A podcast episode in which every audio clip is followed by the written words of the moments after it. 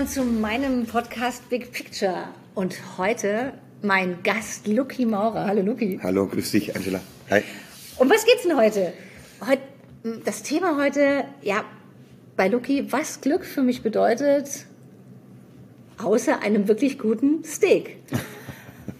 Also Lucky ist ja, vielleicht erzähle ich das mal ein bisschen, Lucky ist ja Koch, Gastronom, so ein bisschen visionär, da kommen wir aber gleich dazu. Ähm, er hat seine eigene Kochschule, ist Heavy Metal Musiker dazu. Ja, Lucky, was bedeutet denn für dich Glück? Boah, das ist ja mal eine sehr hochtrabende Frage gleich Schon mal, Anfang. gleich mal vom Anfang die Das große Kuh, ne? Was, was ist Glück? Ähm, Glück ist, wenn man zufrieden ist, glaube ich. Also das ist eine sehr gute Definition. Und was ist zufrieden? Äh, das kommt immer auf den einzelnen Menschen drauf an. Der eine ist zufrieden, wenn er alles hat. Der nächste ist zufrieden, wenn er einfach nur gesund ist. Und ich äh, habe beides. Ne? Also ich habe alles, was ich brauche, um glücklich zu sein. Das ist ja immer so eine Definition, auch von, von, von Luxusgütern. Na, der eine braucht zehn Uhren, der andere braucht ein Haus auf Mallorca, der andere, der braucht einfach nur, keine Ahnung, äh, seine Freunde um sich. Und ich sag mal, mein größtes Glück ist, dass ich das, das hat man ja vorher schon auch drüber gesprochen, dass ich das, was mir Spaß macht, jeden Tag tun kann. Und mein Papa hat mal gesagt, wenn du äh, das, was du liebst, jeden Tag tun kannst, dann musst du nie wieder arbeiten gehen. Und genauso sehe ich das, weil also das, was ich hier mache, ist ja genau das, was ich will, genau das, was mir Spaß macht und genau das, was mich erfüllt. Ne? Also es geht um Essen, es geht um Kulinarik, es geht um, um gute Gespräche, um eine gute Zeit. Und wie gesagt, ich habe heute um 14 Uhr einen Kochkurs und ich habe so nicht das Gefühl, ich muss heute um 14 Uhr in die Arbeit fahren und dann muss ich die acht Stunden irgendwie rumkriegen, damit ich dann Feierabend habe, sondern das ist halt einfach schön. Das ist ja auch Luxus irgendwie, finde ich. Also es ist für mich der größte Luxus, wenn du was machen kannst, wo du sagst, boah, das macht mir echt Spaß, Freude. Ich wache in der Früh auf und sage, wow, cool, ich freue mich drauf, was ich heute machen kann. Ja, und das ist bei mir tatsächlich so. Ich habe mittlerweile auch die, bin oder ich bin mittlerweile in der schönen Situation, dass ich mir das aussuchen kann, dass ich nicht mehr alles machen muss, sondern dass ich wirklich sehr selektieren kann, was mir, was mir Freude macht oder was mir Spaß macht. Und ich war jetzt vor kurzem in Portugal, weil wir da gebucht waren Ja. für, ein, für ein Arrangement, wo einfach Fans waren, die gesagt haben, wir möchten gerne, dass der Luki grillt. Und vorher waren wir auf dem Rheingau Gourmet Festival und dann habe ich verschiedene Sachen jetzt gedreht, wieder, äh, kann ich ja sagen, Grill den Hensler, wo ich Bock drauf hatte. Äh, und äh, ja, es ist einfach schön. Ich kann es mir mittlerweile aussuchen. Früher war das nicht so. Früher bist, hast du mal gesagt, so, ich muss jetzt für zehn Tage auf einer Messe und muss da äh, 14 Stunden runterkloppen, wo es halt keinen Spaß Ja. macht, wo du im Hintergrund bist. Und mittlerweile ist es halt so, ich kann das machen, was mir Spaß macht, verdiene so viel Geld damit, dass ich gut leben kann, dass ich zufrieden bin und äh, bin immer im- in einem sehr, sehr geilen Umfeld. Und das ist, das ist Glück für mich. Alle meine Mitarbeiter sind wie Freunde. Wir haben mit, mittlerweile 21 Mitarbeiter hier und ich sehe das nicht als Personal. Das Personal hat für mich so fast schon einen, einen negativen Touch, sondern ich sehe das als Team, als Mannschaft und alles arbeitet Hand in Hand. Meine Frau arbeitet im Unternehmen mit, äh, macht die, die Zahlen, macht die Finanzen. Einfach schön. Es ist einfach nur schön. Wenn du mich jetzt fragst, was Glück ist, ist es einfach nur schön. Super. Äh, Fangen wir mal von Anfang an an. Du hast ja mit 15 eine Kochlehre gemacht. Du kommst aus einer Gastronomiefamilie. Ja. Ähm, interessant, hast du mir auch erzählt, dass die Räumlichkeiten, wo wir heute sind, also ich bin hier jetzt im Bayerischen Wald, wirklich äh, Im in the middle of nowhere und äh, aber großartiges uraltes Gebäude und das hast du ja noch mal dann auch, also wirklich ja noch mal richtig äh, zu neuem Leben erweckt. Du hast so mit ganz viel Liebe die Räumlichkeiten gestaltet. Mhm.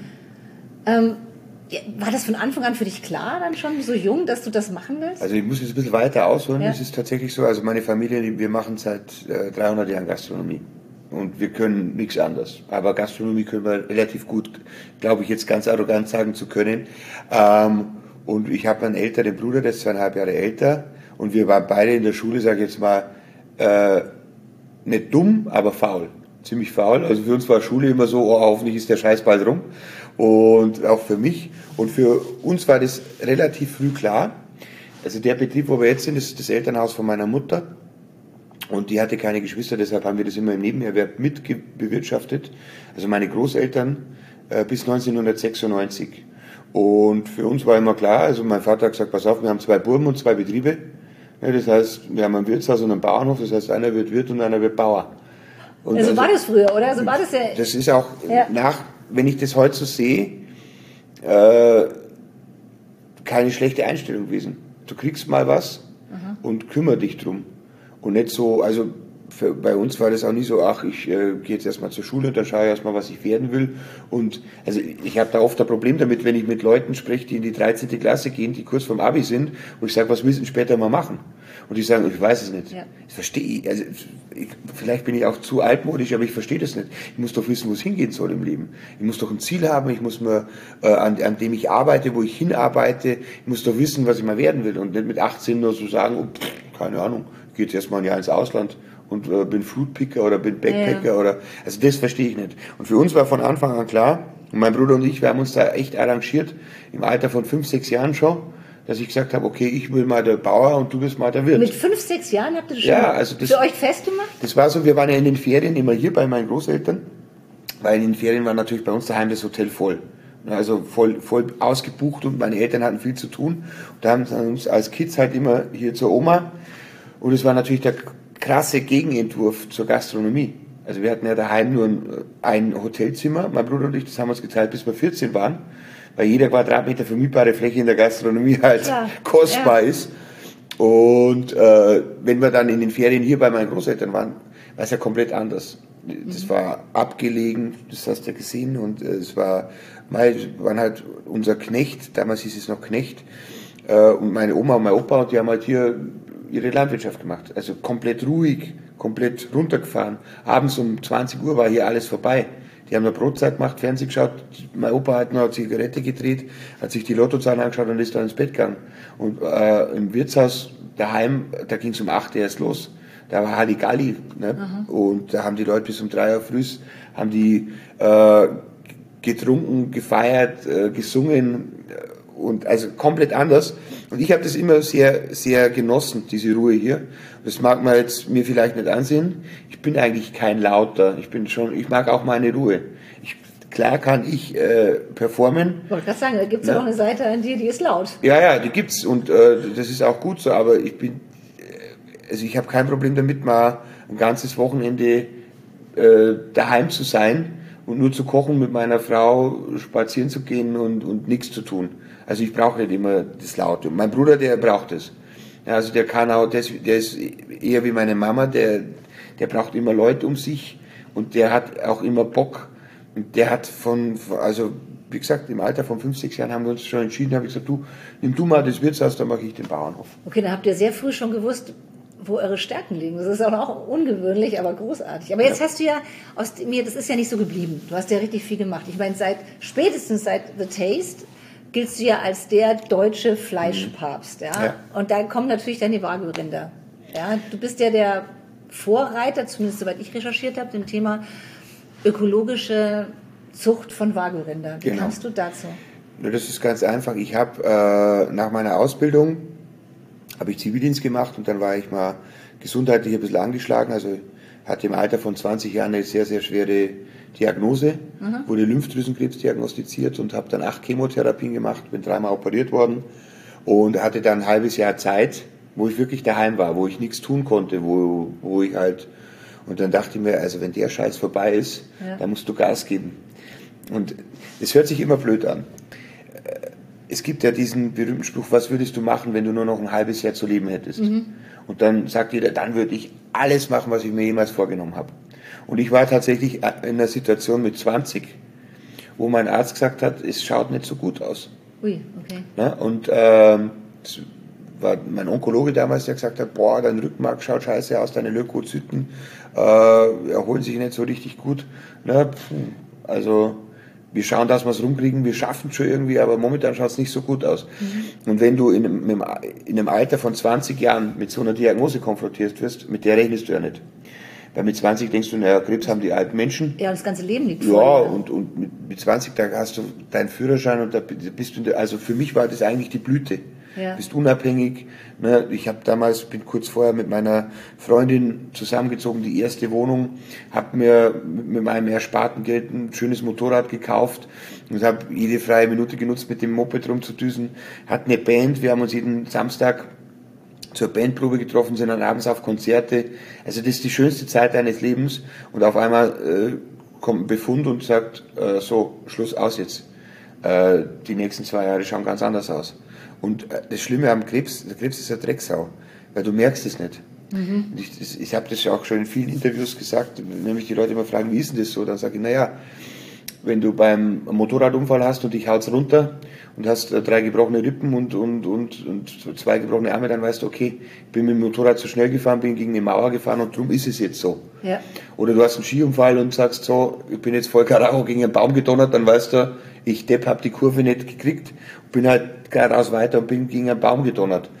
Und beim Krebs ist das das Schwierige oder das, das, das Heimtückische, du gehst als gesunder Mensch zu einem Arzt und sagst, oh, mir, mir war vielleicht ein bisschen übel oder so. Mhm. Und dann sagst du als 20-Jähriger, ich kann mich noch genau erinnern, ich hatte einfach nur einen Knoten im Hals und dann hat mir mein Arzt gesagt, du, das könnte alles sein. Das könnte äh, eine Zyste sein, das könnte ein Geschwür sein, das könnte im schlimmsten Fall pfeifersches Drüsenfieber sein und im aller, aller schlimmsten Fall ist es Lymphdrüsenkrebs.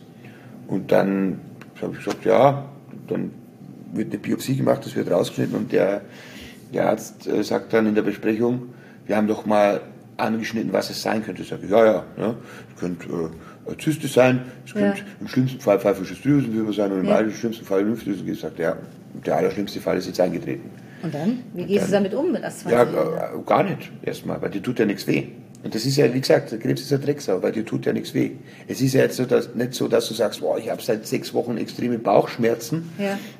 sondern es ist einfach so, und äh, ja, das ist eigentlich immer so das Heimtückische.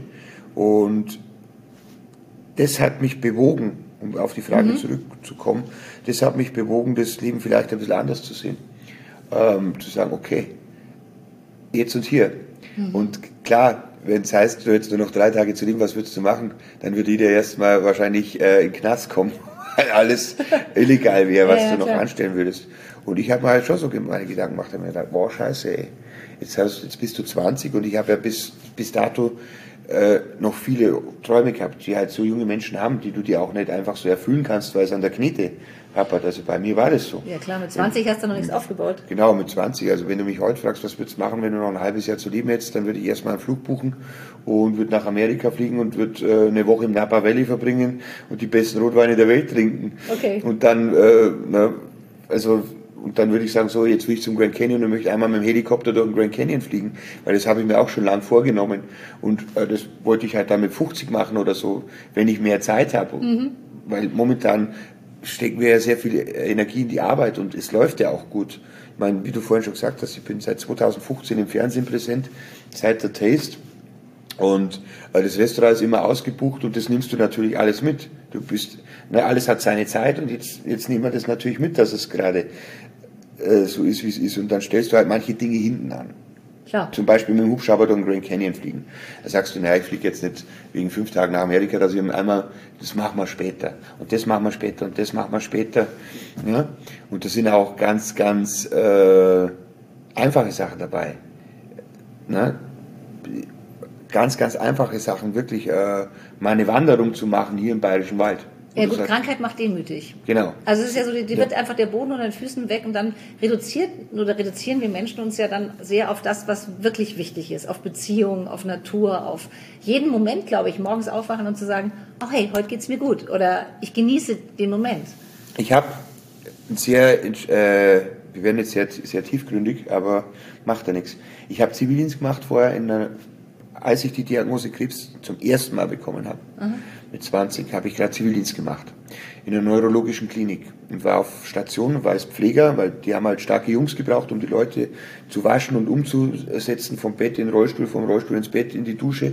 Und das war eine unglaublich wichtige Erfahrung, dass ich diesen Zivildienst vorher gemacht habe, ja. weil ich da eingetaucht bin in eine ganz andere Welt. Ich kannte ja nur gesund feiern, essen, trinken, Gastro.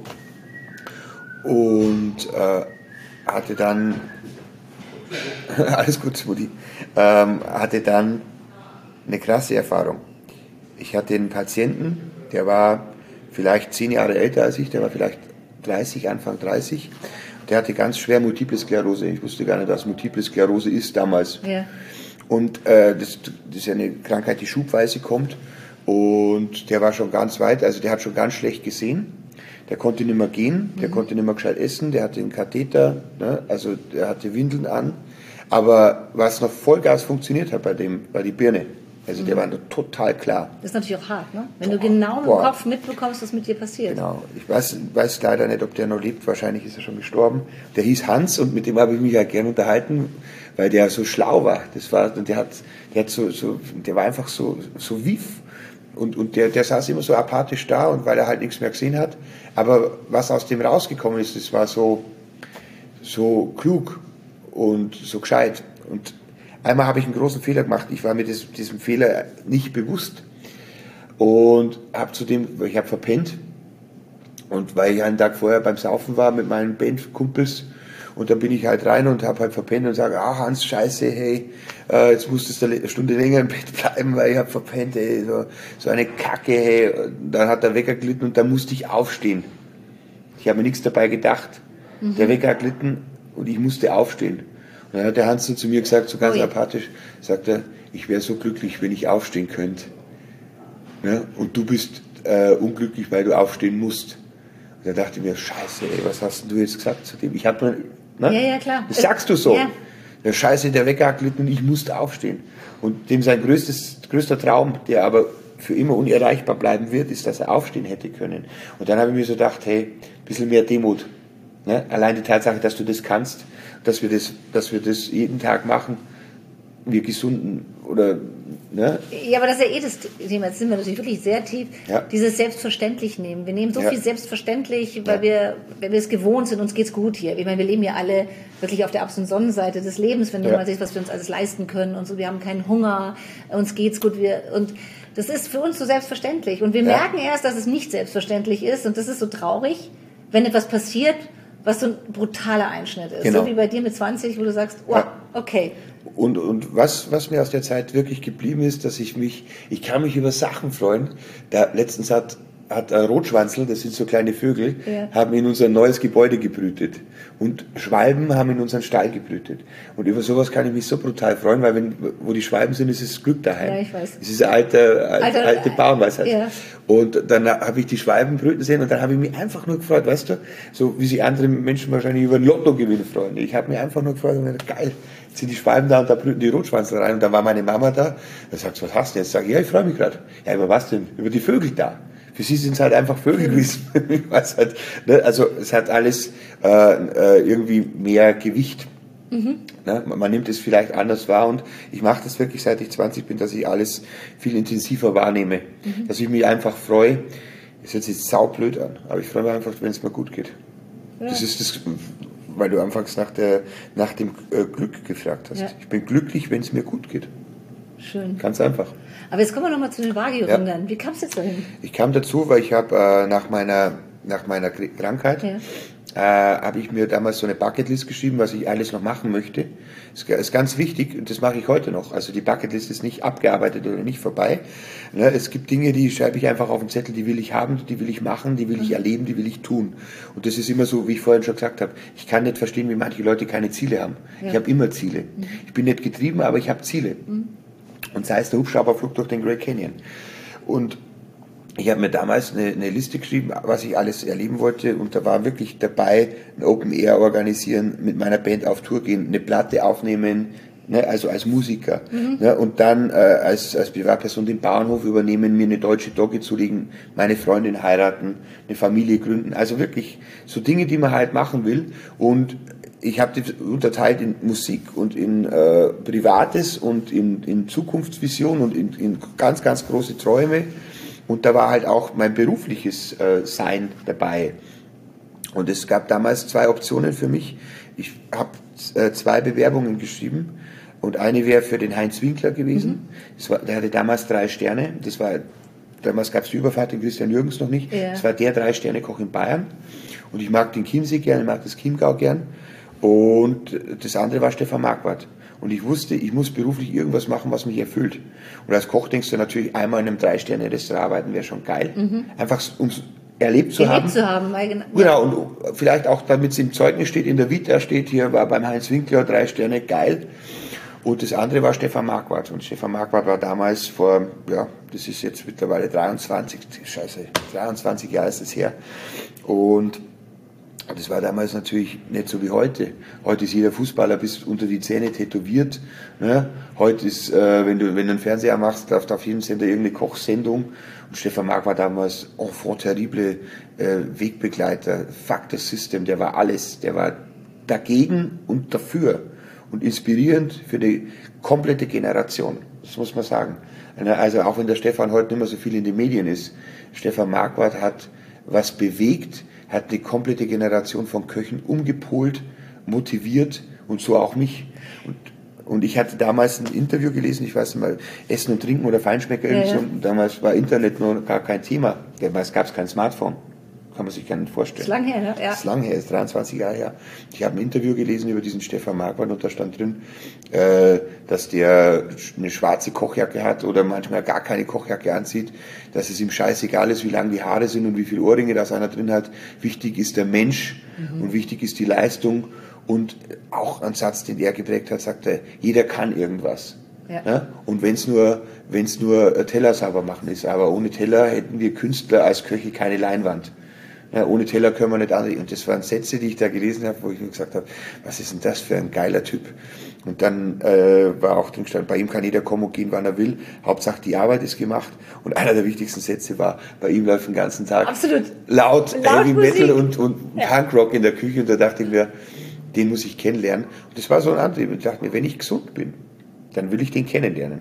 Und wenn es nur einen Tag ist beim Kochkurs, vielleicht ist er ein totaler Depp, weiß man ja nicht. Ist ja oftmals so. Na, ist er aber nicht. Ich habe ihn ja auch kennengelernt. Ganz kurz, ja. ich, das ist genau mein Erlebnis. Ich habe Stefan Marquardt kennengelernt, ähm, als er im Lehmbach gekocht hat. Ja.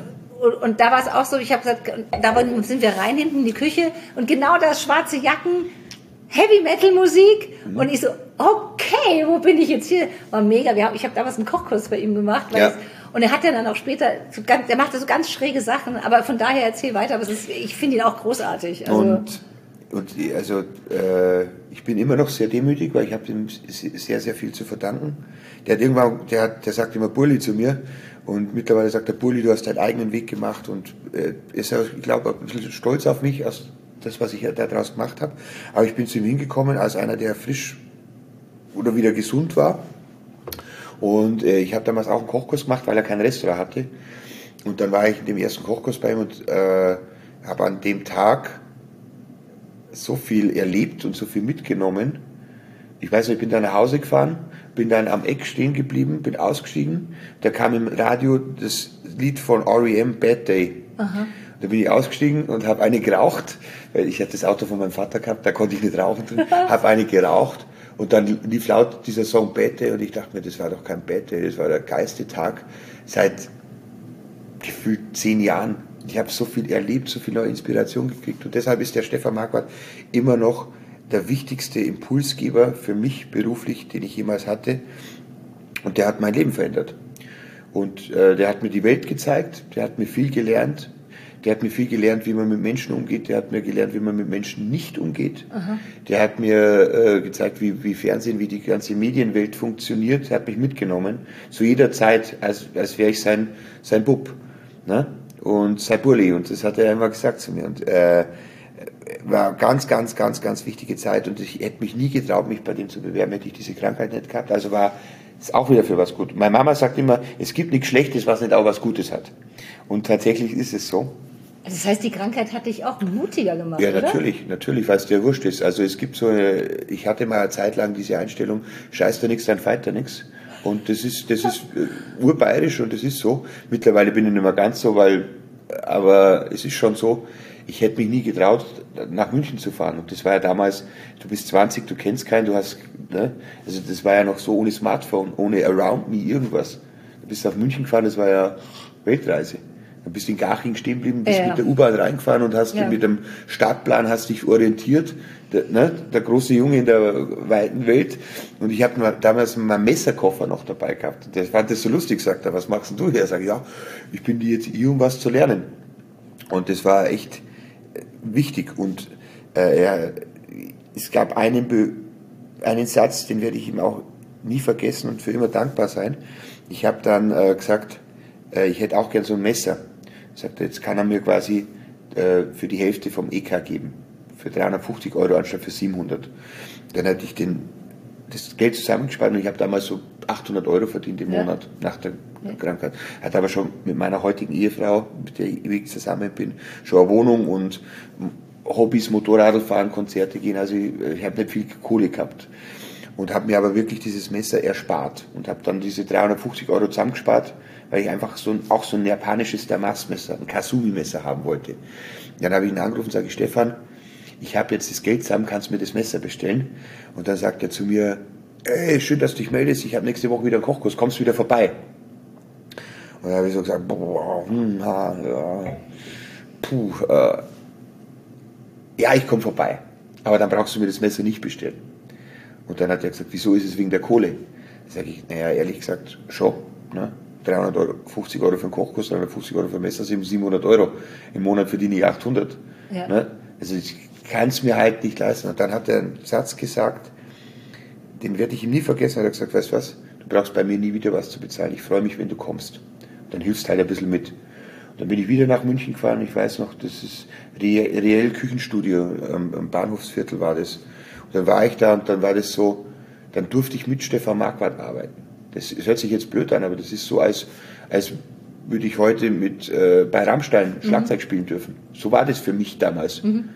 Äh, ein unglaubliches, erhabenes Gefühl, dass der mich überhaupt wahrnimmt, dass der was auf mich gibt, obwohl mich keine Sau kennt und dass der meine Leistung honoriert. Ne? Und wenn ich bloß nebenbei äh, mitkoche. Und das war wichtig, das war entscheidend wichtig und das hat mein Leben verändert und das hat mir auch ein neues Selbstwertgefühl nach dieser Krankheit gegeben. Mhm. Und der Stefan hat dann gesagt, das, ich hole so weit aus, aber es gibt halt auch viel zu erzählen. Der hat dann zu mir gesagt, sagt er, du, ich gründe gerade eine Kochtruppe fernab vom Mainstream, die Jolly Roger Cooking Gang. Sag ich, ich, ich kenne so unter die jungen Wilden. Ja, das war vorher. Und dann sagt er, die Jolly Roger Cooking Gang. Sag ich, wer ist da alle dabei? Er sagt, ja, der Ralf und der Mario und der Wolfgang. Also Ralf Zacher, Mario Kotoska, Wolfgang Müller. lauter Kapazunder, lauter Sterneköche. Und wenn ich Bock habe, kann ich da mitmachen. Dann sage ich, ich? Ich komme aus dem Wirtshaus, aus dem Bayerischen Wald. Ne, also die weiteste Reise meines Lebens vorher, die war in Holland auf dem Festival. Ja. Da, weiß ich gar nicht mehr viel, weil wir so viel gekifft haben. Und äh, ich weiß nicht warum, aber er hat mich einfach mitgenommen auf diese Reise, die dann begonnen hat. Und das war eine unglaublich intensive Reise. Und die ging, ich meine, wir kennen uns jetzt auch schon ein paar Jahre, äh, die ging halt dann los, dass er gesagt hat, hey, wir fliegen nach Australien und kochen da. Ich gesagt habe, what? wir fliegen nach Australien und kochen da? Ja, ja, wir gehen in den Busch mit den Aborigines und kochen. Weißt du? Also von Holland ab nach Australien. Wie gesagt, die weit, also ich, wir, wir waren als Kinder nie großartig weit im Urlaub und ich kannte das nicht und wir sind nie weggeflogen und ich war nie in Italien und ich war einmal in Holland am Meer vorher. Und dann ging es halt los und dann, dann hieß es, wir fliegen, ah, wir, wir, äh, Luki, du kommst mit, wir fliegen nach Athen. Sag ich, was machen wir da? Ja, die Vorstellung von einem neuen Volkswagen Cabrio.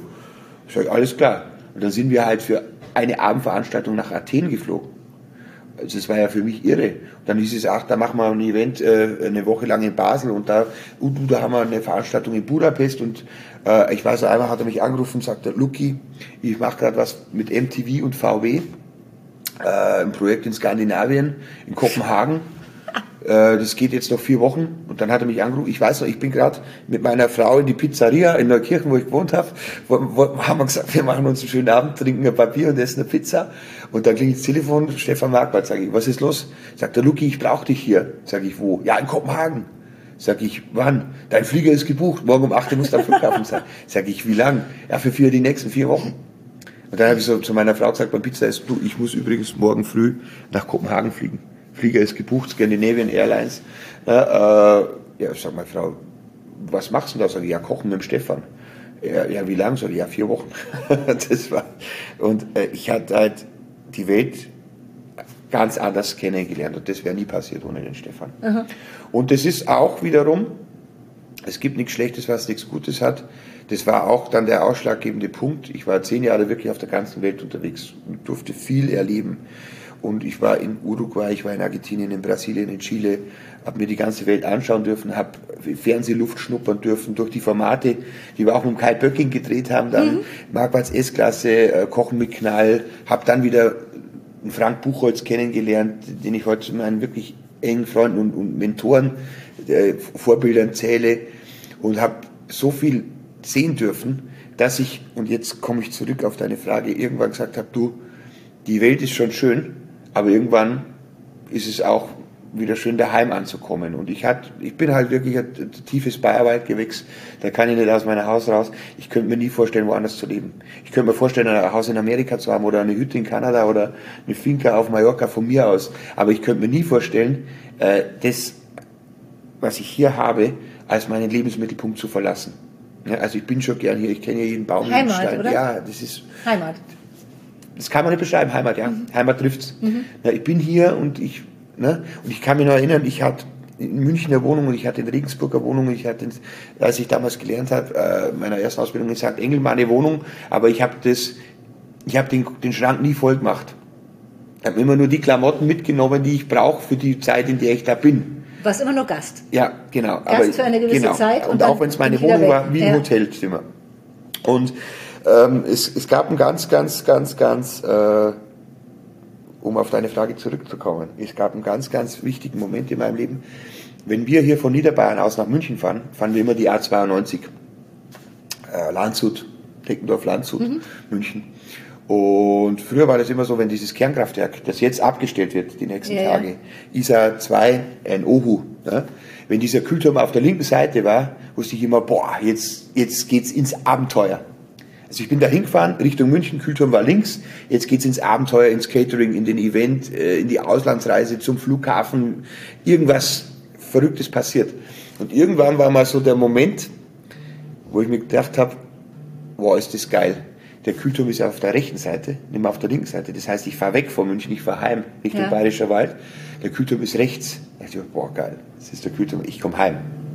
Ah, okay. Und das war also das äh, für mich äh, schon Entscheidende. Jetzt komme ich nach Hause, jetzt fahre ich in die Heimat. Und das war für mich auch ein Punkt, wo ich gesagt habe, so, ich habe jetzt viel gesehen, ich habe viel erlebt, ich habe insgesamt 13 Jahre in München gearbeitet, gelebt, mehr oder weniger. Und jetzt ist äh, München nicht mehr interessant.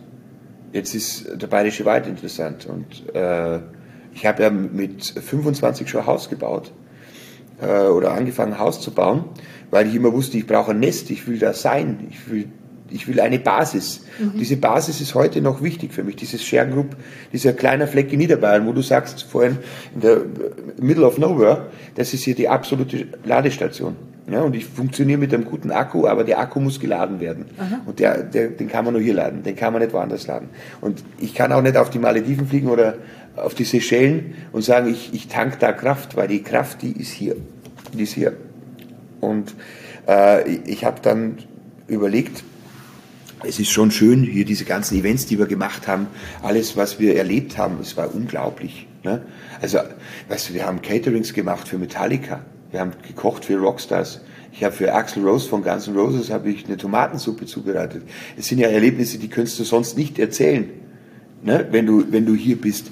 Aber es ist auch irgendwann schön wieder hierher zu kommen und das war für mich der eigentliche Antrieb und ich habe dann gesagt, ich möchte eine Basis, ich möchte ein Haus und habe dann diesen Bauernhof übernommen, was ich ja. mit meinem Bruder ja früher schon äh, dieses Arrangement, was ich getroffen habe mit ihm und äh, habe dann äh, ja gesagt, weißt du was, wir machen uns selbstständig, meine Frau und ich. Und dann haben wir den Bauernhof übernommen und waren erstmal richtig verschuldet. Wir haben uns einen Kredit aufgenommen fürs Haus, haben von der Bank keine Kohle mehr bekommen, haben aber dann, wir haben vorher in einer Dreizimmerwohnung gewohnt, uns ging's gut. Ich, wenn ich ein bisschen Geld gespart habe, habe ich mir eine neue E-Gitarre gekauft. Wenn wir essen gingen, dann sind wir halt zum Italiener, zum Fabio. Weißt du, da hat der Deckel 30 Euro ausgemacht, jeder Pizza, einen gemischten Salat ja, und, und ein Weißbier. Weißt, ein ganz normales Leben. Und das, das ist das, was ich heute so sehr schätze. Die größte Freude ist, wenn ich am Sonntag zum Chino gehe, das ist heute unser Italiener, mit dem ein Glas Chianti trinke. Ne? Und über, über ja, die einfachen Dinge sind es halt dann, ne? Das sind halt nicht die. Luxustollen, genau. sondern es sind die ob du es glaubst oder nicht, und ich bin so einfach gestrickt, weil, weil ich mit so einfachen Dingen einfach eine große Freude habe. Ich freue mich, wenn da die Schwalben brüten und ich freue mich, wenn ich am Sonntag mit dem Chino ein Glas Wein trinken kann und äh, ich freue mich, wenn ich mir für, für 1000 Euro eine neue E-Gitarre kaufe ne? und wenn ich in, äh, wenn ich, uns geht's gut. Ne? Und wenn ich zu meiner Frau sage, äh, du, jetzt gehen wir mal, jetzt fahren wir mal nach Wien für eine Nacht und gehen zum dort zum Essen ne? und lassen es uns gut gehen. Oder wir fliegen jetzt im September wieder nach Kreta, weil ich das gern mag. Ne? Und äh, im November machen wir einen Kurztrip nach Island gemeinsam und äh, fahren auch mal in die Wachau und einfach dieses, dieses Leben schon genießen, schon hackeln, aber das auch einfach ja, genießen. Und ob du es glaubst oder nicht, ich habe, äh, ich war jetzt vor kurzem wieder im, im Krankenhaus und habe mir ein paar Streaming-Kanäle abonniert.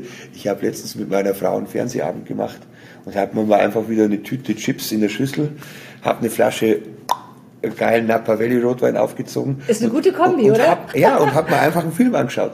Ja, gesagt, komm, lass uns einen Film schauen. Ja, was sind sind die, wir haben heute, habe ich heute früh mit meinem Sohn das darüber gesprochen und habe ihm gesagt, weißt du, wie sehr ich das genieße, dass wir jeden Morgen einfach gemeinsam Kaffee trinken. Ja. Eine Kleinigkeit, aber wo ich einfach sage, hey, das ist für mich so der perfekte Start in den Tag. Ja. Ja? ja. Und es sind diese halben Stunden, das ist mir so viel wert. Ja. Und das ist Genuss, also für mich. Ja, ja diese, absolut. Diese kleinen Dinge. Ja? Absolut. Absolut. Absolut. Und ich sag mal, so, früher hat man das ja gemacht und ich erinnere mich oft, oftmals an früher, weil es, es, als Kind hast du ja immer diese Erinnerung, da war alles so super schön, da war mhm. alles so, alles war irgendwie schöner. Und ich kann mich noch erinnern früher an diese Wetten, das Fernsehabende. Ja, klar. Weißt du, diese Samstagabend-Unterhaltung, wir haben uns das angeschaut und das war, und das haben wir jetzt letztens zu meiner Frau gesagt, weißt du was, heute machen wir einen Fernsehabend. Also mit Ankündigung, weißt du? Ja, ja. Das kennst du ja vielleicht, ne? Ja, klar. Nicht so, ah, jetzt schauen wir mal schnell so, ich suche einen Film raus, wir machen eine Tüte Chips auf, Chips auf wir holen uns, Rotwein. genau, und holen uns so vom Chino eine Pizza. Ne? Und dann, dann hocken wir uns da hin und, und schauen einfach fern. Das aber, kann aber ist es, man hat doch so eine Geschichte. Ich finde, von der Erinnerung an das Kind hat man denkt man immer, alles hat viel intensiver geschmeckt. Ja. Also das ist auch so eine Sache. Wenn ich kann mich so genau erinnern, wenn meine Oma, was die, was die gekocht hat, ich weiß genau, wie es geschmeckt hat. Ja. Also sie hat Frankfurter Kranz gemacht und ich habe den geliebt. Mega. Oh, und, und so, so, und dann hat sie so eine mega Erbsensuppe gemacht, so richtig mit Hand noch Erbsen ja. gekocht und unfassbar lecker, wo ich immer das gibt's alles gar nicht mehr, das schmeckt alles. Ist es so, weil wir, äh, weil wir andere Geschmacksnerven haben oder weil unsere Erinnerung ist so total verklärt?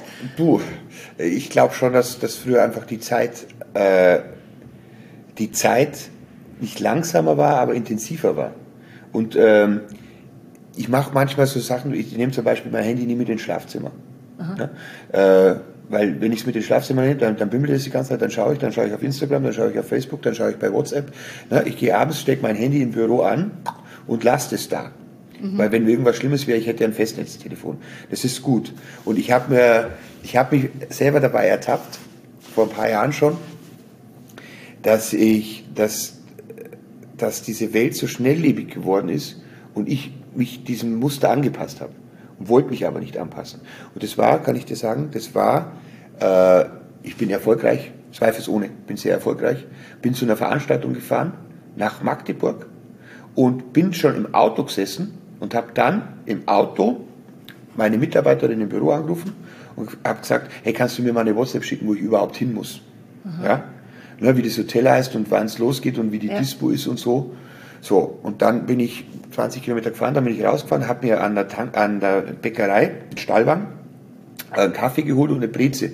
Habe die Kaffee to go im Auto getrunken und die Breze nebenbei, bin dann wieder weitergefahren, habe dann gesagt, äh, Navi, hey BMW, navigier mich nach Magdeburg da und dahin. Und dann dachte ich mir, wie bescheuert bist denn du eigentlich? Ja. Das hört sich jetzt blöd an. Mhm. Klar, wir sind in, in so einer technisierten Welt. Ne? Und dann habe ich mich entsinnt, wie das früher war, wenn wir äh, in Urlaub gefahren sind, nach, nach Kitzbühel drei Tage mit der Familie, da hat der Papa einen Tag vorher das Auto gewaschen, die Mama hat sich im ADAC-Atlas die Route herausgeschaut, mhm. dann hat die Mama daheim noch Streichwurstbrote Brote geschmiert. geschmiert genau, so und, dann, und dann haben wir eine Thermoskanne mit Hagebuttentee mitgenommen und dann sind wir, wir waren vorbereitet. Und meine Mutter hat daheim noch die Nummer aufgeschrieben, für, für die Oma, wo wir sind, wenn es im Falle eines Falles wäre. Und dann haben wir, da, haben wir das genossen. Und dann haben wir die Zeit im Auto genossen, wir haben uns unterhalten, wir haben lustige Reisespiele gespielt, Stadt, Land, Fluss, weißt du? Ja. Und, und haben dann, sind dann irgendwo ähm, am, am Inntal-Dreieck rausgefahren und haben dann Brotzeit gemacht, die die Mama mitgebracht hat. Es war alles so vorbereitet, es war alles so langsam, alles aber intensiver. Und heute machst du alles nur noch nebenbei. So Ich glaube, das ist, nebenbei. das ist glaube ich, auch was, was, dieses Nebenbeimachen hat ja echt so was Giftiges. Also, das Ja. kenne ich, kenne ich auch. Ich habe das ja auch, wenn ich hierher, als ich hierher gefahren bin, das Telefon klingelt, man ist dann, man telefoniert paar, denkt man Ja. dann, stopp mal. Und ich hatte das hier auch bei der Fahrt hierher, weil ich fand diese, diese Umgebung total schön. Ich plötzlich mich stehen geblieben und gesagt, boah, die Häuser sind ja hier echt schön. Und in dem Moment nur, wenn man stehen bleibt, einfach nur mal guckt, entschleunigt Ja. das Ja. total. Ja. Und das war mir, ich habe auch ins Radio ausgemacht und habe gesagt, so, jetzt fahre ich zu Lucky, jetzt mal kein Radio, kein Ding, jetzt lass dich mal hier auf, dieses, auf diese Region mal ein nimm sie mal wahr, bevor du überhaupt ankommst. Ja? Genau. Und das, das ist es. Und äh, ich habe mir dann hab mir lauter so kleine Sachen vorgenommen, wie ich nehme mein Handy nicht mit ins Schlafzimmer. Wenn ich heute jetzt irgendwo hinfahre und ich bin viel unterwegs, dann nehme ich kein Coffee to go mehr mit. Ich nehme mir fest vor, in diese Raststätte zu gehen, einen Kaffee aus einer Porzellantasse zu trinken und einen Kaffee nicht schnell, schnell nebenbei und hier am Telefon und hier ist ein Becher und mit dem Knie lenkst du noch und da ruft noch einer an Ja. und da müssen wir nebenbei. Das, wie du, du hast vorhin ein geiles Wort benutzt, giftig. Das ist giftig Ja. irgendwie. Und, und das versuche ich, dieses Gift versuche ich aus meinem, Ja. aus meinem Leben zu verbannen. Ja. Ja? Weil es mir nicht gut tut. Aber jetzt habe ich dir immer noch nicht erzählt, Immer noch zu den von Magierinnen ja, ich liebe diese, ich Ja. liebe die einfach. Also aber abgesehen davon, dass sie köstlich schmecken, finde ich Ja. die auch einfach schön. Aber das ist, glaube ich, mein Ding, weil ich Ja. so tierfanat bin. Aber deshalb interessiert mich das natürlich. Ich finde die auch schön und ich, mir, mir schmecken sie auch, aber äh, wir haben dann einfach mal angefangen, wir waren ziemlich pleite, wir, waren, wir haben diesen Bauernhof übernommen, vorher haben wir in einer Dreizimmerwohnung gewohnt und haben uns total über, übernommen mit den ganzen Fixkosten, wir wussten gar nicht, was da auf uns zukommt. Und meine Frau ist, äh, hat als in, bei Intersport gearbeitet äh, und den Einkauf und das Büro gemacht für eben Sportmarken, also die war ver vertraut mit Burton und erst Adidas und Esprit, aber nicht mit Rindviechern und Kuhscheiße. Und ich genauso wenig. Ne? Ja. Und äh, dann haben wir uns halt überlegt, wie wir den Hof wieder wirtschaftlich machen könnten und haben dann die Flächen zurückgepachtet und haben erstmal Lämmer gezüchtet, weil wir die schon hatten. Also das hat mein Vater schon angefangen und ich habe dann mit einem meiner wirklich aller allerbesten Freunde und auch Mentoren, mit dem Wolfgang Otto, äh, der hat mir überhaupt erst auf die Sprünge geholfen. Also es gibt ein paar wichtige Menschen in meinem Leben und einer davon ist natürlich Stefan Marquardt, also abgesehen von meiner Familie. Ja, ja, klar. Mein, mein, mein bester Freund auf der Welt ist mein Bruder. Ne? Und äh, meine Mama ist immer präsent und mein Papa sowieso und meine Frau, die liebe ich seit ich, wir sind zusammen seit ich 17 bin. Also wir haben so viel Höhen und Tiefen äh, durch. Respekt. Das, es ist ne, mein, mein bester Freund und der Mensch, den ich halt liebe. Das ist unglaublich und wir funktionieren auch gut miteinander. Seit fast 25 Jahren, Ja. das ist ja auch irre. Nicht zuletzt, weil wir so viel gemeinsam durchgemacht haben. Ne? Also die hätte ja damals auch sagen können mit 20, ich hau den Deppen weiter. Ich mag keinen Mann, der Krebs hat und eine- Glatze. Und, ne, äh, aber wie gesagt, zurück. Und wir haben uns dann äh, für diesen Hof entschieden und haben dann äh, mit Wolfgang Otto, äh, der war der Erste, der gesagt ich habe gesagt, ich habe Lämmer zu verkaufen und der Wolfgang Otto hat gesagt, ich kaufte die ab. Ich kann mich noch gut erinnern, der hat mir die ganze Lieferung Lämmer abgekauft und da habe ich 6.500 Euro dafür bekommen. Das war damals so unsagbar viel Geld. Es war so viel Geld, dass es uns über drei Monate äh, gerettet hat zu unserem normalen Geschäft. Und irgendwann habe ich gesagt, das kann doch nicht sein, hey, wir haben einen Bauernhof mit 36 Hektar, wir arbeiten wie die Blöden und ich fahre jeden Tag nach München. Und das war die Zeit, wo ich wirklich morgens um 6 Uhr losgefahren bin, um 9 Uhr in Tutzing war, am Starnberger See, äh, dann teilweise im Yachtclub in Starnberg gearbeitet habe. Und ich weiß noch, ich bin da hingefahren und dann war es um 11 Uhr vorbei und dann bin ich abends heim, bin auf dem Nachhauseweg noch durch den McDrive in Starnberg gefahren, habe mir noch zwei Cheeseburger und eine, eine Cola großartig. ne, reingepfiffen und war dann irgendwann um 2 Uhr nachts da.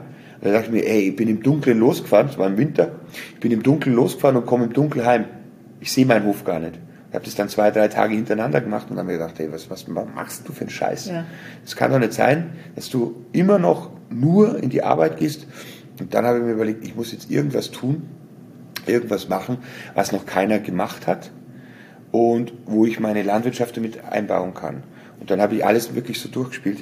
von der äh, vom Ponyhof über die Pferdepension, über eine Biogasanlage, über äh, Urlaub auf dem Bauernhof, über einen Wellnessbauernhof, wirklich vom Puff über, dies, über den Swingerclub zur Autobahnraststätte, ja. aber äh, ne, ohne Autobahn brauchst du auch keine Autobahnraststätte. Und habe wirklich alles mal in Erwägung gezogen, was man machen konnte. Und damals war das Thema Wagyu heiß. Wie gesagt, Wolfgang Otto, der Gründer von ja. Otto Gourmet, ist ein unglaublich guter Freund und Förderer und der hat mich immer unterstützt. Und äh, der hat damals als erste Firma in Deutschland haben die Wagyu Beef gehandelt. Mhm. Aus Amerika, aus Nebraska. Und vom Züchter Den Morgen. Und den habe ich dann auch kennengelernt. Und dann haben wir gedacht, ey, die ganze kulinarische Welt ist verrückt nach diesem Wagyu Beef. Alle Sterneköche haben das damals auf die Karte genommen. Jeder wollte Wagyu, Wagyu, Wagyu. In aller Medien war es hier Kobe Beef massiert und so weiter und so fort. Dann dachte ich mir, gut, ich habe einen Bauernhof mit 36 Hektar Grund. Ich habe einen Stall, da sind jetzt Schafe drin. Ne? Wir haben früher Rindviecher gehabt. Und ob die jetzt braun-weiß sind und ob das niederbayerisches Fleckvieh ist oder ob die schwarz sind und aus Japan kommen. Und dann haben wir gedacht, aber der Markt ist da. Und wenn ich eins habe, und das war auch mein großes Glück, äh, ich hatte ein Netzwerk. Ich kannte alle Köche durch den Stefan Marquardt. Ne? Angefangen von einem Tim Melzer bis zu äh, Frank Buchholz, bis zum Wolfgang Müller, Otto Koch. Ne? Äh, Ralf Zacherl. Ja. Ich habe die alle kennengelernt über die Jahre durch den Stefan Marquardt, sogar Hans Haas vom Tantis, einen der, für mich der größte Koch der Welt. Und ich kannte die alle. Also ich dachte mir, okay, was ich schon mal habe, was die meisten Selbstvermarkter oder Landwirte nicht haben, ist ein Netzwerk. Und das weißt du selber, das Wichtigste im Leben ist Klar, Netzwerk. Netzwerk verbunden ist, sein. Genau. Und dann dachte ich mir, okay, meine Geschäftsidee ist ganz einfach. Wenn die Leute bereit sind, bei Otto Gourmet für ein Kilo Wagyu Beef aus Amerika, fresh frozen, also tiefgefroren, ja. 250 Euro zu zahlen, dann muss es aus Bayern und Bio und frisch mindestens das gleiche wert sein. Mhm. Und Worst Case ist, ich drehe die ganze Kuh durch den Fleischwolf und mache Burger draus. Und sogar, oh sogar dafür kann man noch 25 Euro im Kilo verlangen. Ja. Wolfgang Gott hat damals für die Wagyu Burger 25 Euro genommen. Da dachte ich mir, das ist ja mehr. Ne? Also wenn man Fleischpakete bei uns verkauft hat, dann waren die da bei 10 Euro gelegen oder 8 Euro ja, mit, mit verschiedenen Cuts. Und ich dachte mir, selbst wenn ich die ganze Kuh durch den Fleischwolf drehe, der Wolfgang wird mir, die, wird mir das Hackfleisch schon abkaufen, dann äh, funktioniert das. Und so bin ich zur Wagyu-Zucht gekommen. Ja, aber ehrlich, das bei dir ist ja nicht einfach nur Wagyu-Zucht. Das ist jetzt mal ein bisschen untertrieben, ja, sondern du hast ja auch noch, also alles ökologisch, also du hast ja auch einen Respekt vor dem Tier, weil das ist ja häufig so ein Thema Fleisch, ist ja gerne mal so, also ich bin ein Fleischzahn, aber häufig ja. so, wieso isst du denn noch Fleisch? Warum bist du nicht Vegetarier? Ja, ja. Was? Sag, wisst ihr was? Es geht nicht darum, ob ich es esse, sondern die Frage, ob ich weiß, wo es herkommt. Ja. Und wie es ge gezüchtet wurde, wie es geschlachtet wurde, so. Also das, da achtest du drauf. Und du hast dieses, wenn ich mich richtig informiert habe, dieses, dieses Komplettverwerten. Mhm. Also von dem Schwanz bis zum Kopf. Genau. Ja? Das ist aber auch wieder aus einer, aus einer ich sage jetzt, es gibt nichts Schlechtes, was nicht auch was Gutes hat. Das ist aus einer Notsituation entstanden. Wir waren dann angefangen, Wagyu-Rinder zu züchten. Wir waren die ersten in Europa, die nach Biostandards gezüchtet haben. Ich habe da wirklich viel Geld investiert, habe nochmal ein Darlehen aufgenommen und dann war es soweit, dass wir die ersten Tiere zum Schlachten hatten. Und dann habe ich halt so mein Netzwerk angezapft und habe gesagt, hey, wir haben geschlachtet, wie sieht's aus? Äh, brauchst du Fleisch? Und dann haben so die ersten Köche gesagt, äh, du, äh, äh ich nehme alle Rostbeef und alle Filet. Und der Schlachtkörper hat 450 Kilo, und Rostbeef und Filet, dann sind halt mal 15 Kilo weg. Ja. Ich gesagt, das kann ja nicht sein, dass diese ganzen Top-Sterne-Köche alle nur die Edelteile wollen. Und so habe ich angefangen, mich wirklich aus der Not heraus mit dem Thema Nose to Tail zu beschäftigen. Und ich dachte mir, wenn die nicht wissen, was man anstatt Rostbiss und Filet noch verarbeiten kann, dann mache ich, kreiere ich Rezepte und habe dann wie so, ein, wie so ein Pathologe oder habe das wirklich seziert, habe die einzelnen Schnitte rausgeschnitten, habe äh, experimentiert, vorwärts gegart, rückwärts gegart, so weit gegart, ne, habe alte Metzger gefragt, sage ich, was habt ihr früher mit diesem Stück Kachelfleisch da gemacht? Und die haben gesagt, ja, das haben wir so und so zubereitet. Und so bin ich, also wie die Jungfrau zum Kind eigentlich zu diesem Fleischpapst geworden. Ne? Ich habe dann ein Buch verfasst, 2014. Also das, äh, das hat den World Gourmand Cookbook Award bekommen als bestes Fleischbuch der Welt und habe mich einfach mit diesen Teilen auseinandergesetzt und dann hieß es Nose to Tail, from Fork to Table ne? und, äh, oder from Farm to Fork äh. und so weiter und so fort. Das waren ja alles Claims, die gab es schon, aber Deutschland hat ein Gesicht dafür gebraucht. In England war es Fergus Henderson, das war so der Inbegriff der Nose-to-Tail-Bewegung. In Österreich war es schon der Max Stiegel am Neusiedler See, den gab es schon, aber irgendwie Deutschland hat halt jemanden gebraucht, für das Thema Fleisch. Und es gibt halt, ne, ich sage jetzt mal, jeder hat so äh, sage ich mal, seine Sparte gefunden irgendwo. Der Stefan Marquardt war halt das, das Punkige, ja, ja. Ne? Der, der Tim Melzer war das Saloppe, das war also der deutsche Jamie Oliver, der erste, der wirklich äh, Kochen wirklich ähm, äh, so präsentiert hat, dass es, dass es einfach und leicht ist und dass es jeder kann. Also das war dann immer die, die, die, die Kochsendung mit der Kochjacke, wo einer steht und sagt so und so viel Gramm, sondern ne, der das äh, hinbekommen hat. Und Tim Melzer ist auch einer der Menschen, die sehr, sehr wichtig waren für meine Karriere, wenn man Karriere sagen möchte. Und ich, ich weiß, ich habe den irgendwann mal, es ist eine sehr, sehr schöne Geschichte. Wir waren im Rahmen der Internorga mit der Jolly Roger Cooking Gang in Hamburg und wir waren in der Kneipe gehockt, Cobra Bar oder wie die hieß, also so wirklich Assi-Kneipe in, also Assi im positiven Sinne, ja, ja. eine Kneipe, wo wir uns halt gern aufhalten. Und der Marquardt und der Zachal, die haben alle gekickert. Und ich saß an der Bar und der Melzer saß auch an der Bar, war Internorga, war vier Uhr morgens. Ne? Und dann sagt er zu mir, du ist auch zu der, zu, zu der Zotteltruppe da. Also Zott, weil wir halt alle langhaarig und tätowiert waren, sage ich, ja, ich gehöre auch zu der. Ja, wieso, wieso kickerst du nicht mit? Weil ich zu blöd bin zum Kickern. Ich bin da, ne? der Ball ist schon im Tor, da, da sehe ich den noch gar nicht. Und dann sagt er, was machst denn du so? Und dann sagt er, ja, ich hab äh, Rindviecher, bin beim Stefan Marquardt als Freelancer, arbeite beim Stefan Marquardt und züchte halt nebenbei Rindviecher und Wagyu-Rinder. Und dann sagt er so, ich kaufe dir eins ab. Sag ich so, okay, Spaß. Ne? Nö, ich habe einen Laden hier in Hamburg, der heißt Bullerei. Wusste man natürlich, mhm. ne? Ja, ja, klar, ich bin ja nicht blöd. Ich weiß, du bist Tim Melzer, hallo. Wir hocken hier an der Bar. Ich weiß genau, was du machst. Und das war noch vor Kitchen Impossible. Und äh, da war ja auf Vox gerade, also mein Tim Melzer ist ganz oben. Ja, ist ein Begriff ist, für ihn. Tim Melzer ist ganz oben und äh, nicht zu Unrecht, weil er ein unglaublich guter Typ ist. Mhm. Er ist mittlerweile auch wirklich ein Herzensfreund von mir geworden und der Tim Melzer ist einer, dem sein Wort zählt noch was. Und das habe ich wirklich da erfahren. Und es war, wie gesagt, irgendwann früher morgens während der Internorga alle besoffen und, und voll und äh, äh, weißt du, wie es ist in Hamburg, ne? die Luft konntest du schneiden vor lauter Rauch, weil jeder gepafft hat und so. Und da sagt er zu mir, ich kaufe da eins ab. Ich sage, ja, genau, super. Sagt er, speicher da mal meine Nummer ein. Ne? Und und ich habe mir das eingespeichert, weißt du, Tim Melzer, gibt ja auch nicht so seine Handynummer und ich speichere mir das ein. Sagt so, und wenn du mal eins hast zum Schlachten, dann rufst du mich an. Ich sage, alles klar.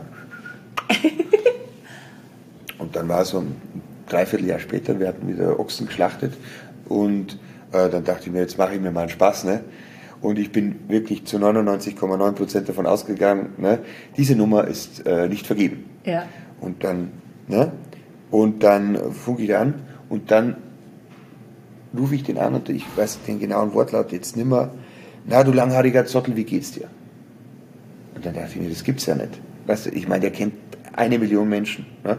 Und eine Million Menschen wollen was von dem.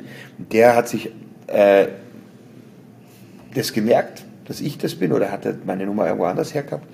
Und dann sage ich, ja, so, sag ich, du hast doch damals gesagt, du noch, ja klar, bring hoch, bring hoch das Vieh. Und so war das. Und dann haben wir halt in die Bullerei, das erste Wagyu, das weiß ich noch, das war für uns ein Happening, weil es war, ey, Tim Melzer kauft Wagyu-Rinder von Lucky Maurer, verarbeitet in seiner Bullerei und dann haben wir die hochgefahren mit dem Kühltransporter und sind da behandelt worden wie die Könige. Ne? Haben dann eine, eine, Schulung gemacht, haben das Tier zerlegt mit all seinen Köchen, sind hofiert worden wie die Rockstars, ne? hat uns ein geiles Hotel organisiert und so. Und das sind schon Dinge, die man nicht vergisst. Die man nicht vergisst und ähm, ja, letztendlich ist es so, dass die Wagyu-Zucht eins der vielen Standbeine ist, die wir haben, aber mein liebstes. Wenn du mich jetzt fragst, was magst du am liebsten? Bist du am liebsten im Restaurant, machst du am liebsten Kochkurse, bist du am liebsten beim Drehen unterwegs, machst du gern Fernsehen oder äh, bist du gern Bauer oder machst du gern Musik, dann ist es ganz dramatisch, was ich dir jetzt sage, weil alles das, womit ich das meiste Geld verdiene, ist nicht das, was ich am leidenschaftlichsten mache. Am leidenschaftlichsten bin ich, bin ich Musiker. Also, das, das, kommt ja auch noch dazu. Ja. Ja, also ich, als ich hier reinkam, kam mir schon mal richtige Hardrock-Musik um die Ohren. Da habe ich gesagt, alles, ich weiß, wo ich bin. Ja. Was, was spielst du? Bist immer noch, hast immer noch eine Band? Du, wir, haben mit, wir haben mit, mit 16 eine Band gegründet und die gibt es immer noch. Wir haben jetzt erst eine Doku gedreht. Die, die, gleiche Band? Die gleiche Band gibt es immer noch. Und das ist so, so eine Konstante, weißt du? Weil das ist was, womit ich kein Geld verdienen muss und keinen Erfolg haben muss. Das mache ich, weil es mir Spaß macht, weil es mir gut tut.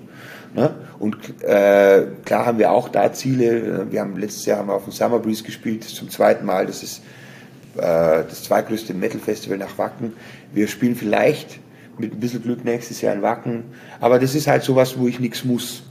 Da bin ich einer von fünf, da bin ich der Frontmann, stehe vorne, aber da bin ich einer von fünf.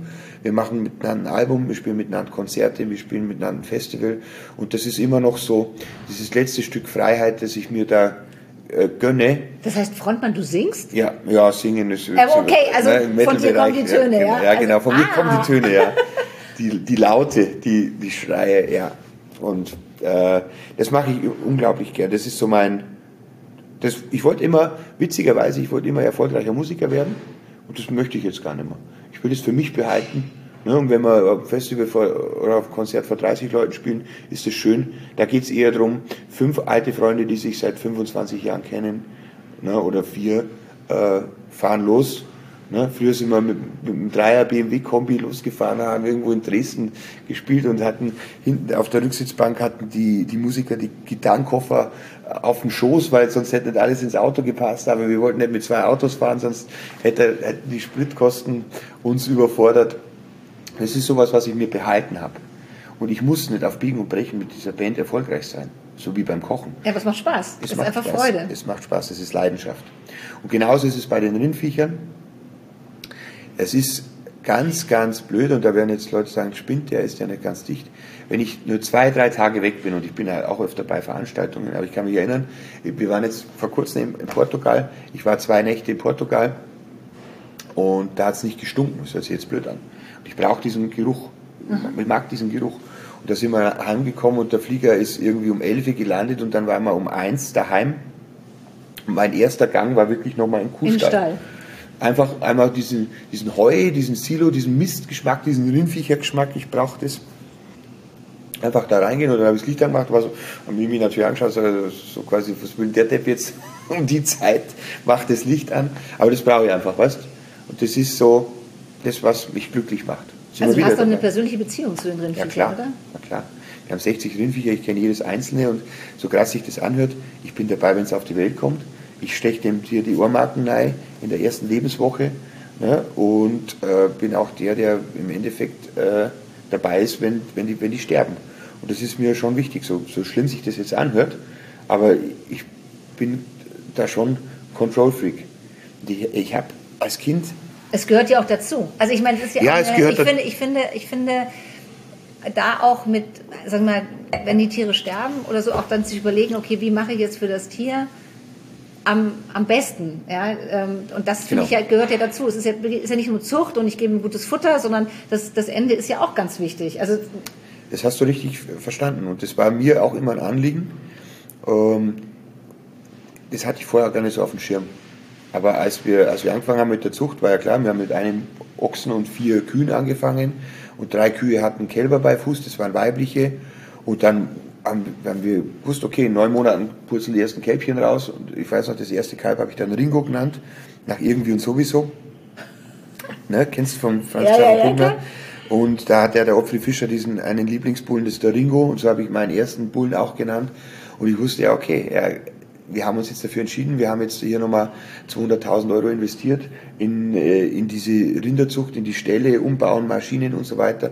Und dass wir die nicht zum Streicheln haben, war auch klar. Ja, also wir klar. züchten die, damit da später Fleisch draus wird, was ein Tim Melzer kauft oder was ein Wolfgang Otto verkauft und äh, was wir im Restaurant verarbeiten. Und ich wusste das. Und dann kam trotzdem dieser Ringo zur Welt und ich war, scheiße, das ist ja weißt du, das ist ja, wenn das in der Masse passiert oder wenn du das gewohnt bist, ist es anders. Aber da kommt jetzt dein erstes Wagyu-Kälbchen zur Welt und schaut dich so an und du stichst dem die Ohrmarken an und sagst, alles klar, Buddy, du wirst aber in äh, vier Jahren wirst du mal zum Steak werden. Und das ist unser Agreement, das wir haben müssen. Ich kann euch ein gutes Leben bereiten, ja, so gut wie es so irgendwie geht, aber dafür muss man halt auch ein Opfer bringen. Und ich bin am Anfang gar nicht klar gekommen damit. Ich habe mich da mal mit so einem Schamanen unterhalten, der da so ein so esoterischer Spinner war, mehr oder weniger. Äh, und ich habe ihn für, anfangs für einen esoterischen Spinner gehalten. Im Gegenteil, er hat mir gesagt, der war auch Rinderzüchter oder ist immer noch Rinderzüchter. Der hat gesagt, er sieht das so wie die Indianer. Die, waren, die haben vom Büffel gelebt. Ne? Die Büffel vom Indianer und die Indianer vom Büffel. Und äh, haben den aber auch verehrt und respektiert. Und da habe ich gesagt, das ist Blödsinn. Ne? Aber trotzdem, es ist schon so. Und ich habe meinen Frieden damit gefunden, dass ich die auch selber schlachte, dass ich da dabei bin. Ja. Weil ich weiß, dass diese vier Jahre, die die vorher hatten, die wirklich, du kannst es den Tieren nicht schöner machen. Und das ist mein Anspruch, äh, dass sie einfach ein schönes Leben haben. Und dieses, dieses Sterben gehört dazu. Und das ist ja was, was man verstehen muss. Ein Tier hat ja keine Erwartung. Ist ja nicht so, dass der Ochse sagt, auch, äh, ich freue mich schon auf meinen 18. Geburtstag, weil dann kann ich Autoführerschein machen. Ja? Oder, weißt du, der, der, weißt du, dem seine Bedürfnisse, der ist so zufrieden. Der lebt im Hier und Jetzt. Ja, der lebt heute, im Hier und Jetzt. Heute ist mein Futter gut, heute ist der lieb zu mir, kraut mich hinterm Ohr. Und der, der ist da auf der Weide und sagt, boah, geil, die Sonne scheint, schön, schön, die Sonne, die Hitze brennt mir auf dem Pelz, das Gras schmeckt gut, Wasser ist da. Na, der Zuchtbulle sagt, ah, geil, da habe ich noch eine Kuh, die habe ich noch nicht gevögelt, äh, jetzt in der Periode, ne? Ich bumse da jetzt ein bisschen und dann lege ich mich hin, tue ein bisschen Wiederkäuen und genieße einfach den Tag. Ja, also die haben ja nicht diese Erwartung. Ja. Die sind ja mit den, mit, den, mit den Grundbedürfnissen, hört sich jetzt blöd an, schlafen, essen, trinken, bumsen, sind die ja zufrieden. Ja, klar. Mehr wollen die ja gar nicht. Ja, die, die Kühe kriegen noch Kälber, das ist natürlich wieder mal ungerecht verteilt. Ne? Äh, aber das, äh, das ist so eine Zufriedenheit zu haben. Das erdet eine auch, wo du vorher gesagt hast, uns geht es ja gut. Ja. Schau, schau mal einen Fernseher an, du machst das sofort wieder aus, schalt mal Nachrichten an. Egal wo du hinschaust, keinen geht es ja so gut wie uns. Also da bin ich wirklich dankbar, demütig dafür. Ne? Ich habe das auch mal gesagt, dass ich mit meinem weißen Arsch in diesem wunderschönen Land geboren bin und ich habe mir in meinem ganzen Leben um noch nichts Sorgen machen müssen. Ne? Äh, wir sind die, die eigentlich zweite Generation in, in tausend Jahren in Deutschland, die keinen Krieg erleben muss. Ja, absolut. Klar. Ja, wenn, man, wenn wir mal ganz ehrlich ja. sind. Ja, bis 1945 war immer irgendwie, irgendwie stunk. Ne? Ob es der Zweite Weltkrieg, der Erste Weltkrieg, der 30-jährige Krieg, es war immer irgendwie stunk und das die letzten tausend Jahre.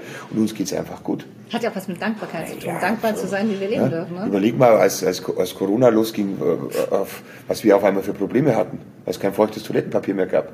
Also na, wo, ja, aber, aber es ist auch mal, also finde ich jetzt mal im Nachhinein gesehen, auch mal ganz gut, so festzustellen, boah, es kann auch anders sein. Ja. Es ist nicht selbstverständlich. Ganz es klar. ist nicht alles bleibt so, wie es mal war. Ganz klar. Aber noch mal ganz kurz zu, ja. zu den Rindern.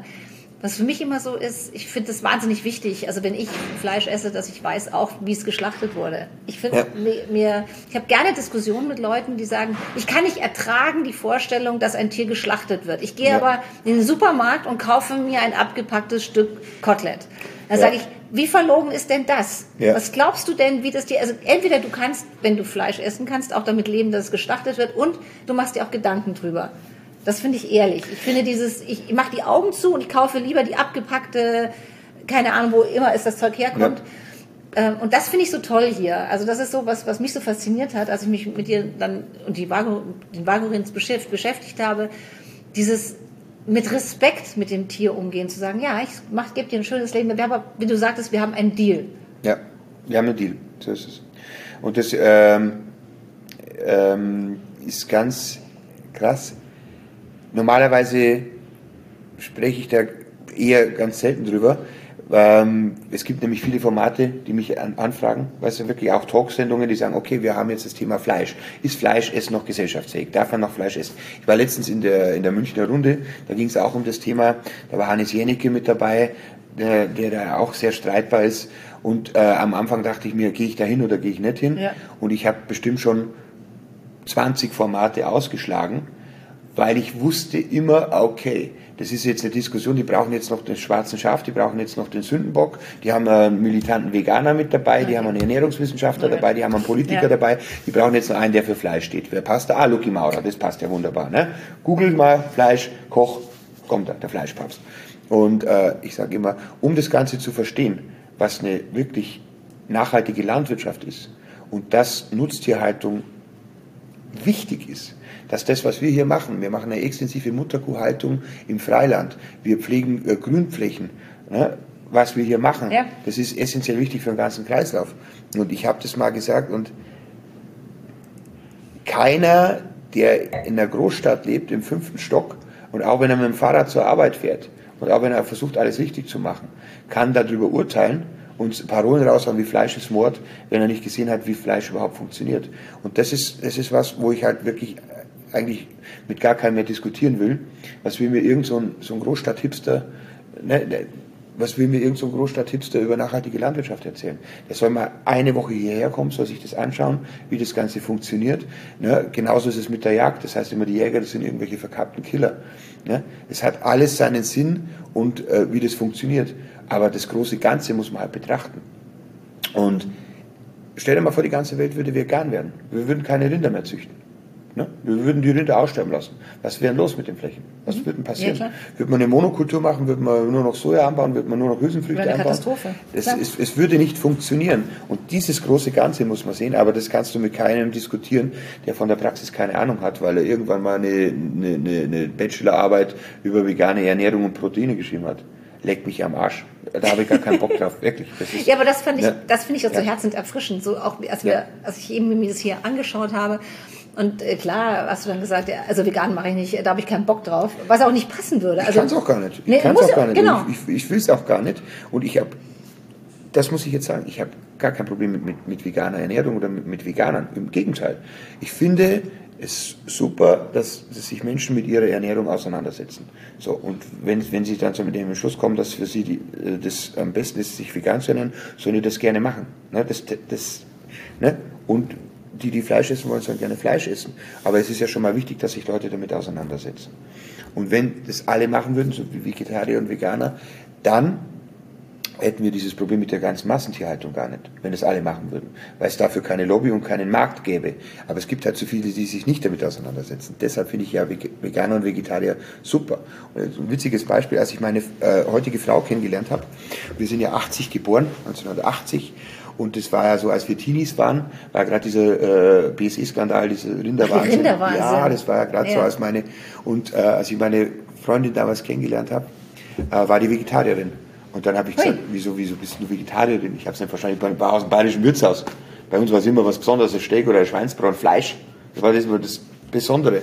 Da ich gesagt, wieso bist du Vegetarierin? Dann hat sie gesagt, ja, sie will es keinem Tier zumuten, dass sie dafür verantwortlich ist, dass es dem schlecht geht.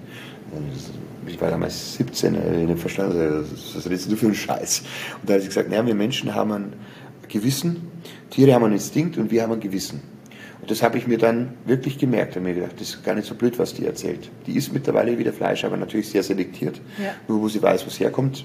Essen auch gerne Fisch, also wir essen beide mehr Fisch als Fleisch. Und auch hier ist es ja auch ganz krass, ne? dass du die Kontrolle darüber hast, wo, wo kommt das Tier überhaupt her und wie wird es gefangen. Und ich glaube schon, im Großen und Ganzen, dass es wichtig ist, zu hinterfragen. Und das, das finde ich so gut an, an Veganern. Also finde ich gut an Veganern, hört sich jetzt vielleicht blöd an. Aber die hinterfragen, analysieren, machen sich Gedanken und entscheiden sich dann und sagen, okay, ich kann das nicht hundertprozentig durchziehen, zu wissen, wo mein Fleisch oder mein Fisch herkommt, deshalb lasse ich es lieber ganz sein. Das ist mir tausendmal lieber, tausendmal lieber, wie jemand, der sagt, oh, ich war jetzt in einen Discounter, scheißegal, wo es herkommt, Hauptsache billig ist es. Also das muss ich schon dazu sagen. Ne? Und deshalb gehe ich auch in keine Talkshow, wo ich, äh, wo ich äh, fünf Minuten äh, Redezeit habe und dann heißt ja, äh, Lucky Maurer, Sie stehen doch für Fleisch, was sagen Sie denn dazu? So, und dann habe ich gar nicht die Möglichkeit, das ausführlich äh, zu analysieren. Zu erklären. Genau. Aber das, äh, das große Ganze ist wichtig. Das große Ganze muss man verstehen und das, glaube ich, versteht man nur, wenn man sich mit Landwirtschaft auch beschäftigt. Mhm. Ne? Und äh, das ging los, ich kann mich noch erinnern, wo es geschafft wurde, war wirklich mit den Bienen.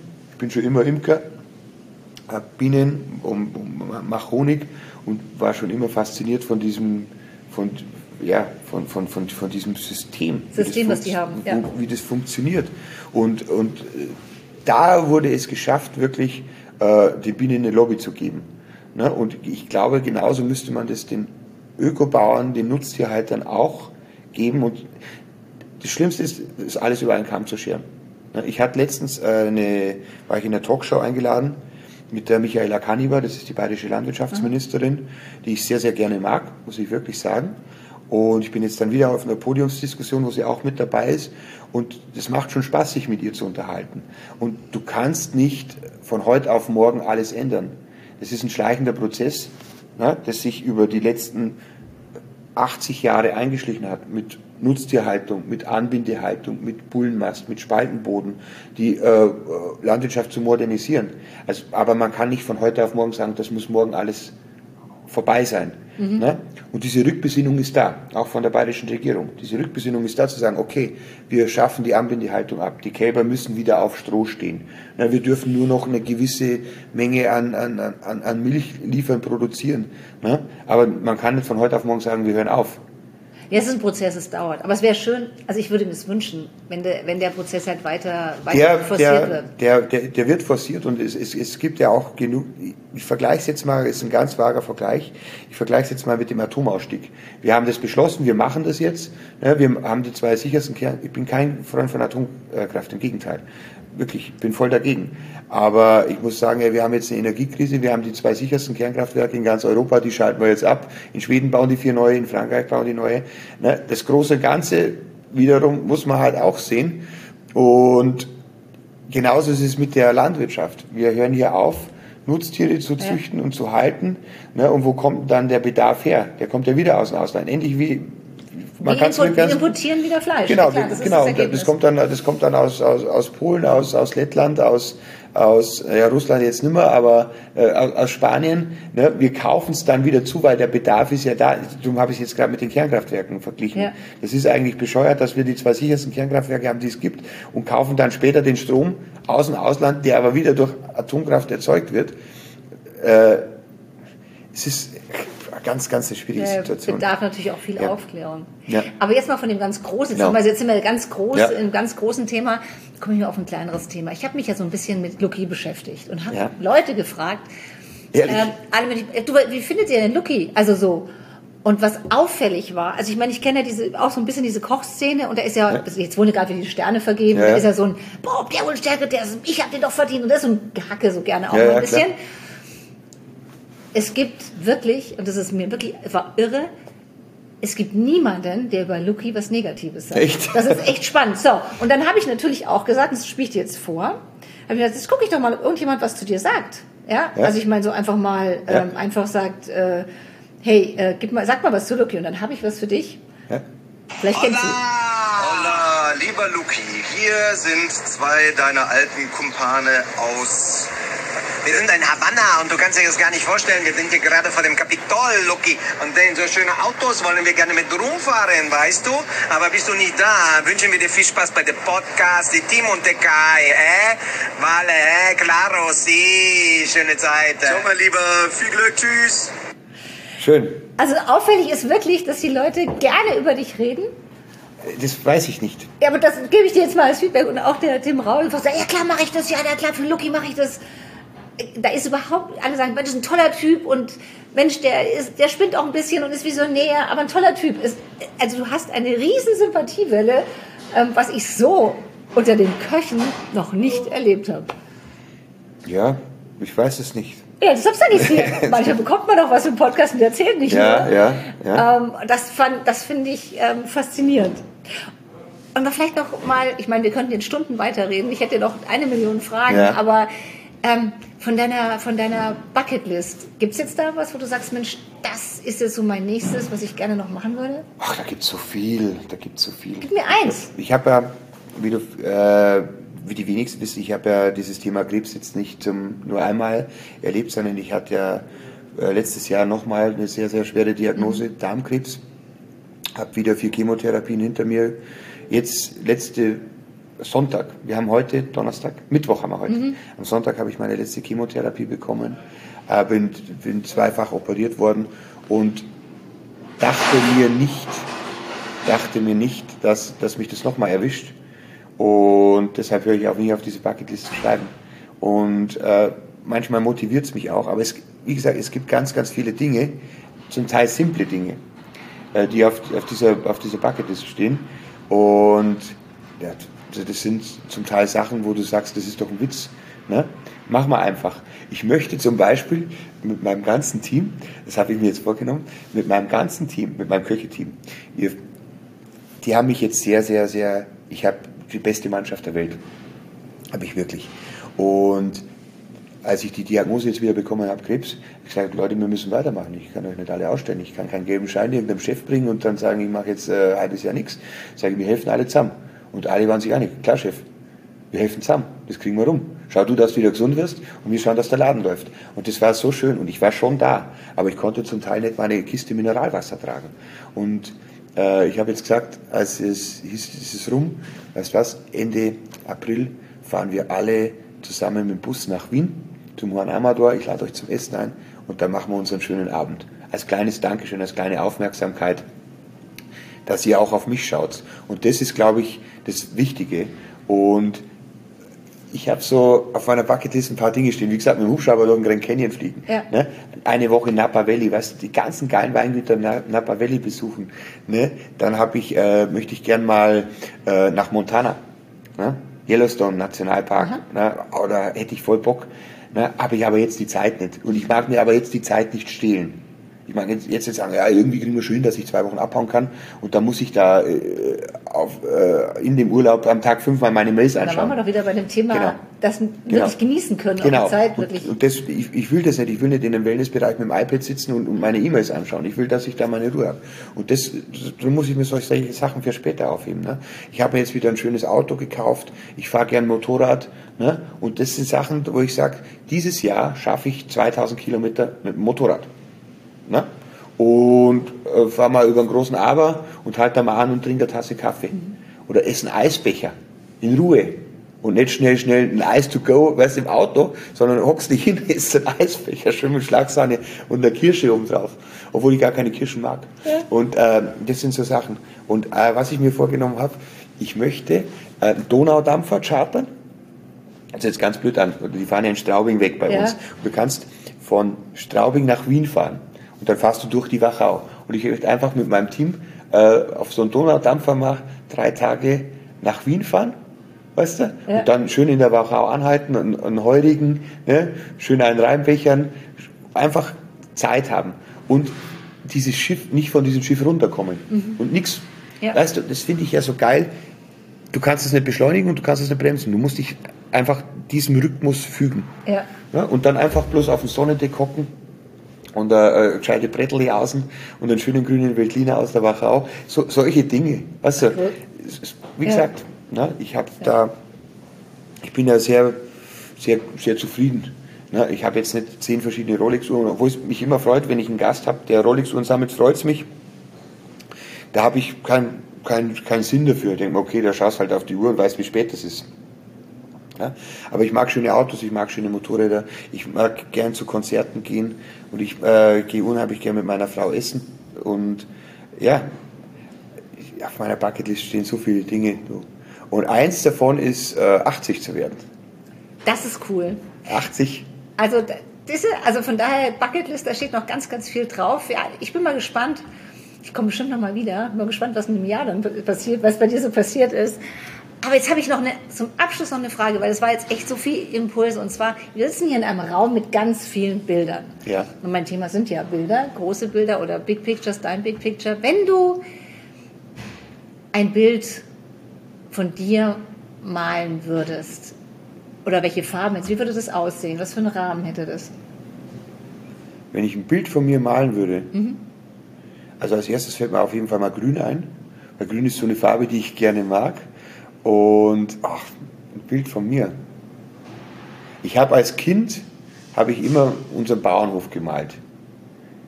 Witzigerweise, wie der mal werden soll. Mhm. Also ich habe als, als, als Kind schon immer, da baue ich mal den Stall hin und da baue ich mal das Bauernhaus hin und wirklich ins Detail, welche Traktoren ich habe und so. Wenn ich ein Bild malen würde, würde ich ein Bild von meiner Heimat malen. Mhm. Mit, mit, mit, mit viel Natur. Und äh, wahrscheinlich äh, würde ich äh, wie so Kinder das malen, wenn die Kinder die Familie malen. Das ist der Mama, das ist der Papa, das ist mein Bruder. Wahrscheinlich würde ich meine Familie mit reinmalen. Also alles, ich würde alles auf das Bild malen, was mir wichtig ist. Heimat, Natur, meine Familie, eine Gitarre, ein Motorrad. Ach schön. Und eine Pfanne. okay. Ja, ich bedanke mich jetzt erstmal ganz herzlich bei dir für diesen tollen Podcast. Und was ich jetzt gerne machen möchte, ist in Ruhe in den Kuhstall gehen. Das machen wir jetzt auch. Danke. Luki. Gerne. Vielen Dank.